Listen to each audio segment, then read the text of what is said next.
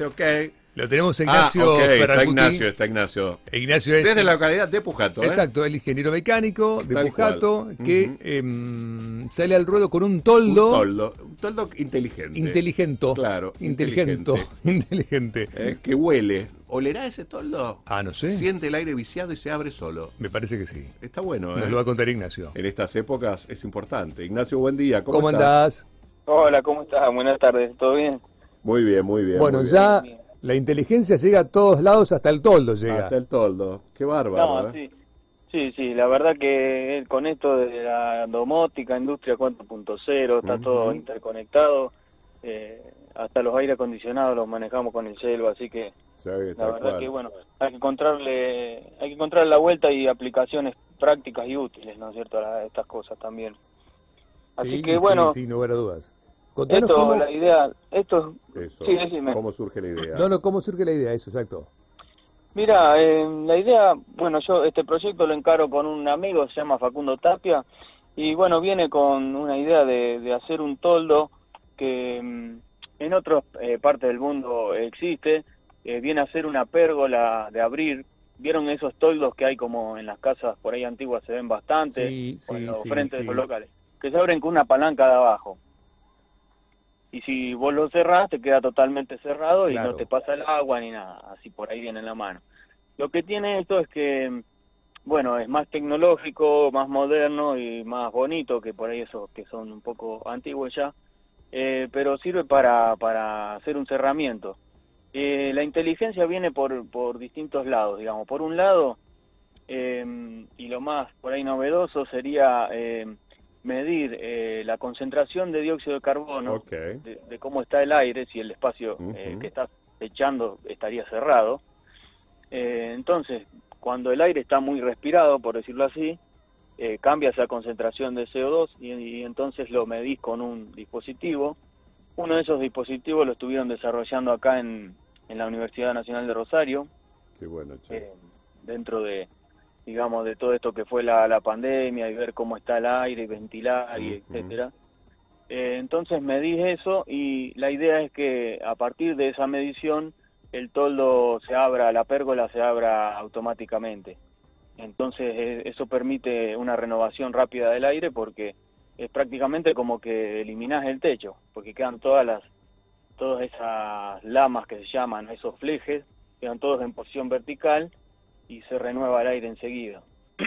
por ahí viene viene la mano de lo que de lo que trataba la nota que por ahí estoy viendo de Ujú. punto bis. Claro, claro, Eh, claro. Eso por un lado.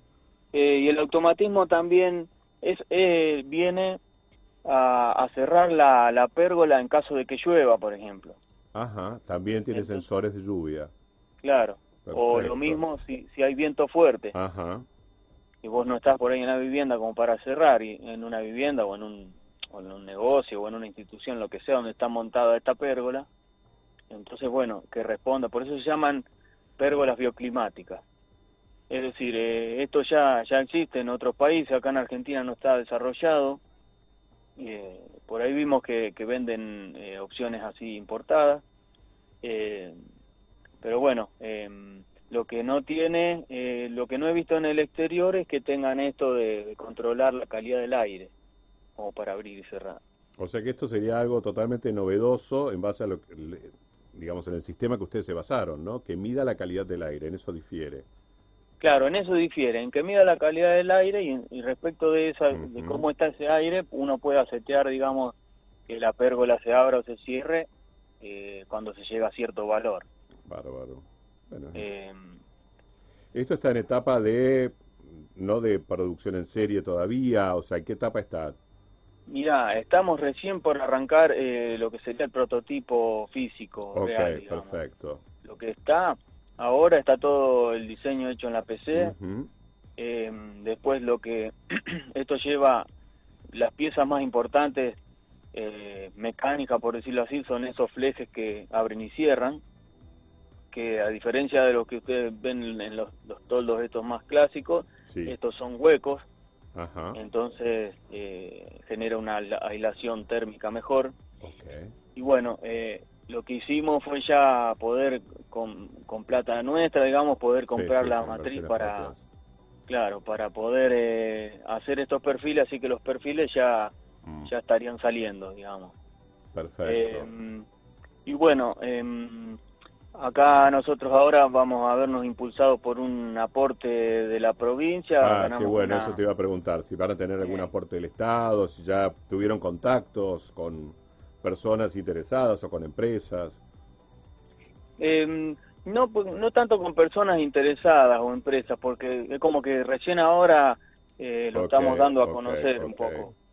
Em, porque como todo venía tan verde y, y lento por ahí por, por cuestión de financiamiento propio, que eh, es lógico, digamos, no- ninguno de los dos tenemos, tenemos dinero para, para bancar los proyectos, pero de a poco lo fuimos avanzando. Claro. Eh, Pero ahora participamos en un en una convocatoria, la convocatoria se llama Emprende EBT, que es para empresas de base tecnológica. Eh, y bueno, pudimos fuimos seleccionados en la primera eh, convocatoria y, y bueno, ahí vamos a contar con un aporte de, de esta línea de financiamiento, que no es financiamiento, es un aporte no reembolsable. Eh, que bueno, que nos sirve de impulso para poder, eh, digamos, comprar todo el resto del material, máquinas para poder cortar, hay cosas que no, no tenemos, contratar, eh, yo por ejemplo soy ingeniero mecánico, pero la parte electrónica no la manejo, con lo cual, bueno, vamos a contratar personal para, para desarrollar Para la el desarrollo electrónica, y partes de... Claro. Esa, de, de esa parte, sí. Bien, buenísimo. Bueno, re bien, re Bárbaro. bien. Bueno, idea, ojalá gustó, todo esto prospere y puedan empezar a hacer una producción que se transforme en serie, que se pueda exportar, ¿no? Todas estas ideas este, Y son sí, muy importantes y, y forma parte de la tecnología, ¿no? Porque es este, más allá de la inteligencia, la tecnología y todo esto es lo que aporta tanto. Sí, sí, y aparte, bueno, tiene un enfoque por ahí bastante amplio en el sentido de que también por el lado de la eficiencia energética, de es decir, bueno, contar con un espacio que se pueda ventilar eh, tan rápidamente, digamos, abriendo arriba, eh, lo mismo que entre la iluminación natural, eh, todo va también en pos de eso, digamos, de gastar un poco menos en la energía no renovable. Y bueno, generar estos espacios más saludables, digamos, un poco con respecto a lo del COVID y también de otras de, de, de otras infecciones que andan por el aire, ¿viste? No es lo mismo estar en un lugar encerrado que en un lugar que está continuamente ventilado.